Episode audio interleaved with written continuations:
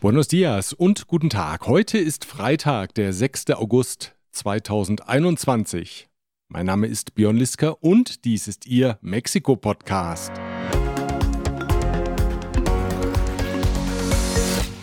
Diese Ausgabe erreicht sie mit der freundlichen Unterstützung von König und Bauer Latam, Maschinen und Services für die Druck- und Verpackungsindustrie. Evonik, ein weltweit führendes Unternehmen der Spezialchemie. Kernliebers, der globale Technologieführer für hochkomplexe Teile und Baugruppen mit den Schwerpunkten Federn und Standsteile. Klöme.com, der Spezialist für IEC-Elektrokomponenten im Bereich Automatisierung und Energieverteilung. Eine müde Volksbefragung, eine historische Klage gegen die US-Waffenindustrie und heftige Turbulenzen im obersten Wahlgericht. Das sind einige der Themen in dieser Ausgabe, die auch von folgenden Unternehmen unterstützt wird. Von Wobesser Isiera, ihre Anwaltskanzlei mit einem spezialisierten German Desk. ICUNet Group, wir beraten, trainieren und begleiten Ihr Unternehmen und Ihre Assignees interkulturell weltweit. Global Mobility Partners, Ihr Spezialist für Umzüge von und nach Deutschland.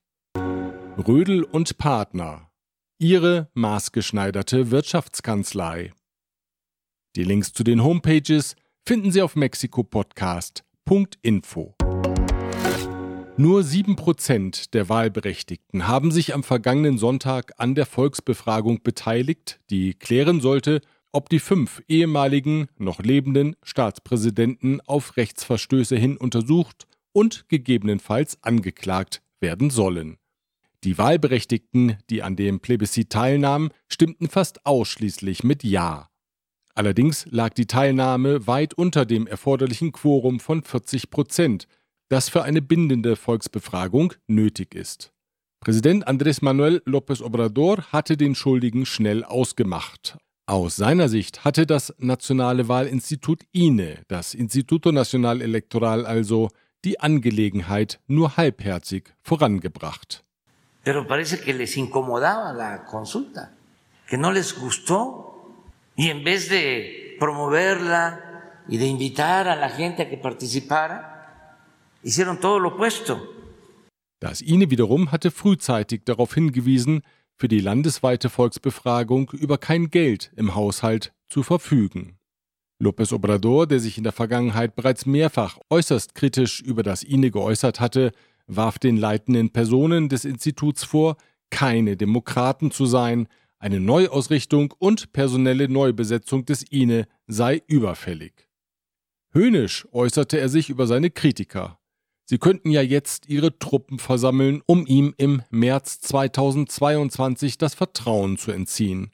Dann nämlich folgt die nächste Volksbefragung, in der López Obrador vom Volk bestätigt bekommen möchte, dass er weiterhin das Vertrauen der Wähler genießt. Y ahora viene de nuevo otro desafío, que se vuelvan a agrupar para que llamen al pueblo a que voten para que yo me vaya. Daran, dass er das Vertrauen der Mehrheit bekommen wird, hat niemand Zweifel, auch der Präsident selbst nicht. Schließlich bewegt er sich unverändert bei Zustimmungswerten um die 60 Prozent. Aber die von ihm initiierte Einholung der Vertrauensbestätigung ist für den Präsidenten ein willkommenes Vehikel, um im Wahlkampfmodus zu bleiben. Der Politiker, der bereits 2006 und 2012 erfolglos für die Präsidentschaft kandidiert hatte, scheint in diesem Wahlkampfmodus gefangen zu sein. Was dabei zu kurz kommt, wie selbst ihm wohlgesonnene Beobachter anmerken, ist das, was gewählte Politiker zwischen den Wahlen machen. Wie hieß das noch gleich? Regieren. Regieren. Regieren. Regieren. Regieren. Regieren, das war das Wort. Und, und, und wie geht das nochmal?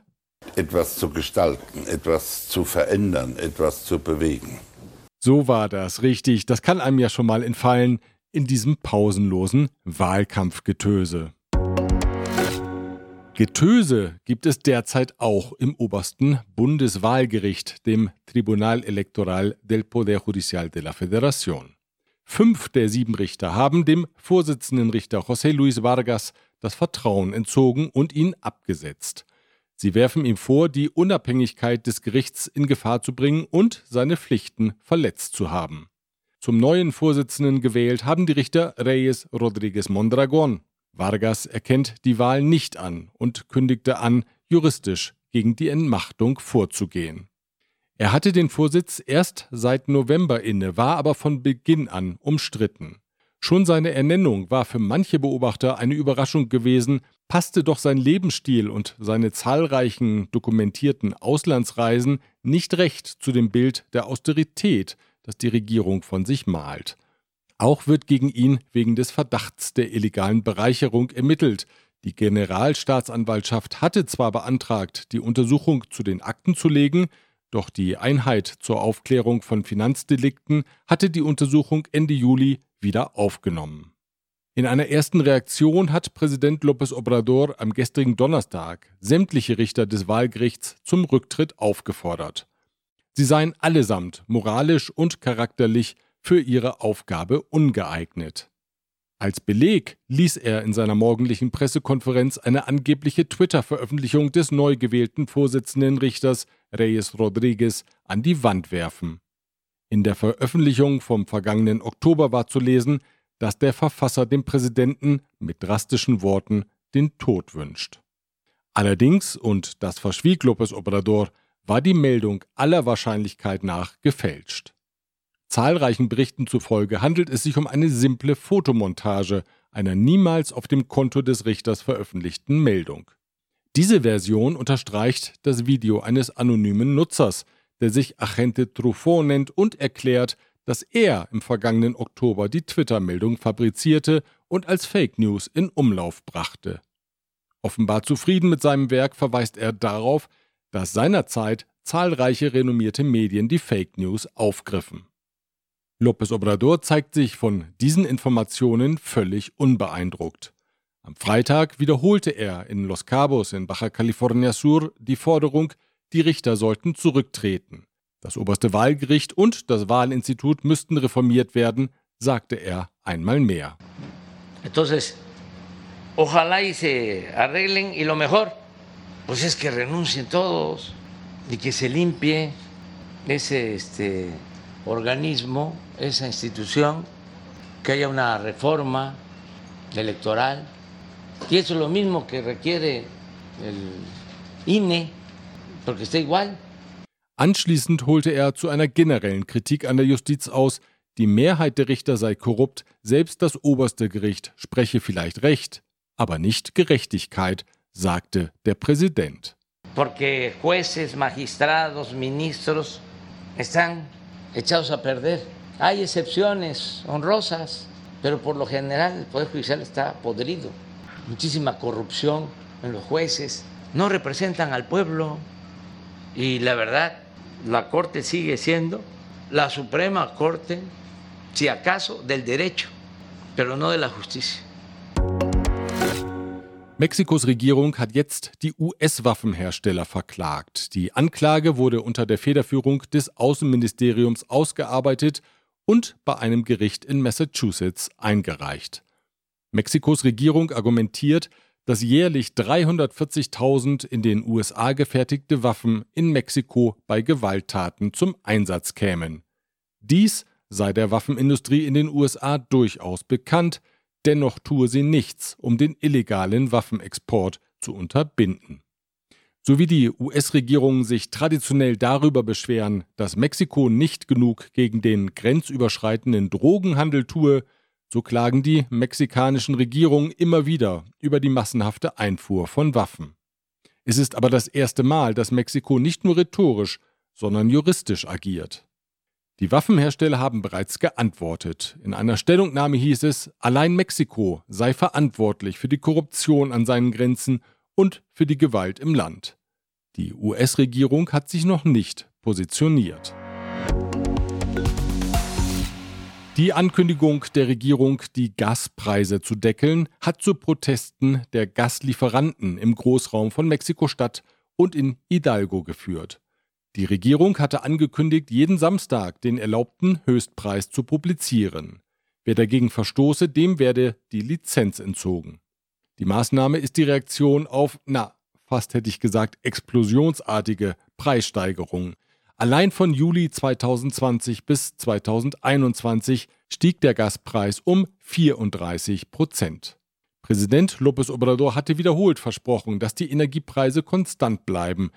Dies erklärt das Einschreiten der Regierung. Die Gaslieferanten sehen den freien Wettbewerb in Gefahr und warnen vor Lieferengpässen. Nach zweitägigen Protesten nahmen sie am Donnerstag die Gaslieferungen wieder auf, wollen aber weiter mit der Regierung verhandeln. Die Nationalgarde war an den Verteilzentren stationiert, an denen die Tankwagen betankt werden. Die Mitglieder der Guardia Nacional sollen neuerliche Lieferstreiks unterbinden.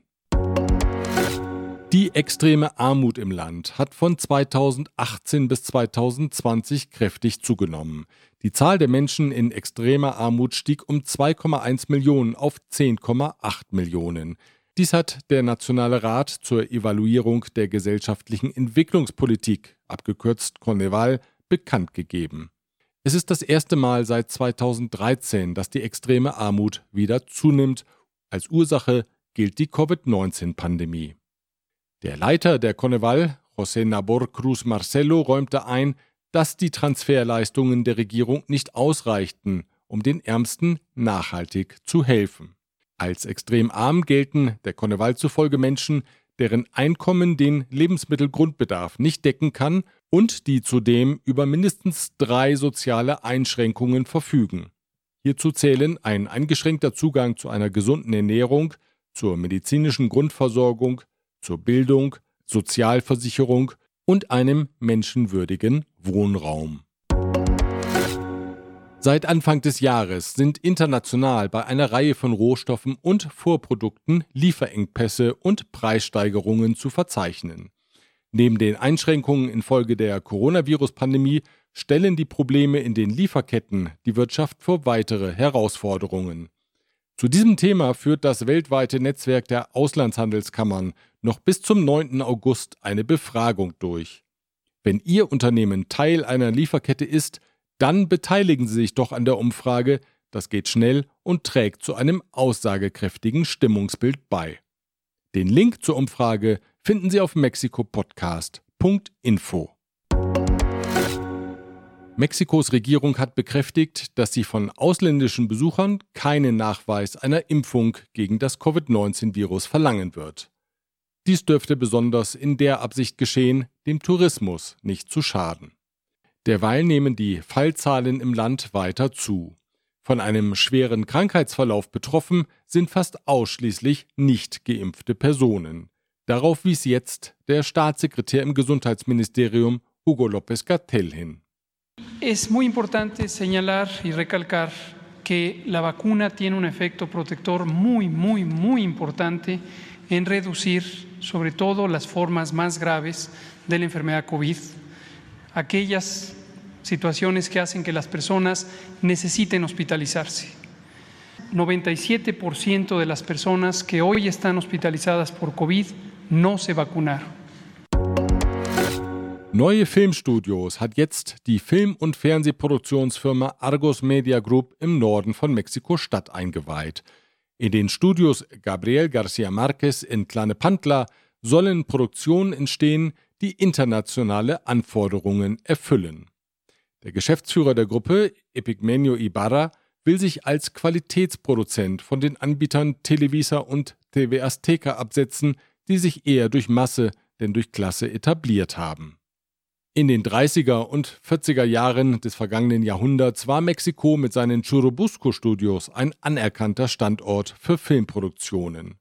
An jene Ära, die als Época de Oro del Cine Mexicano gilt, will Argos Media jetzt anknüpfen.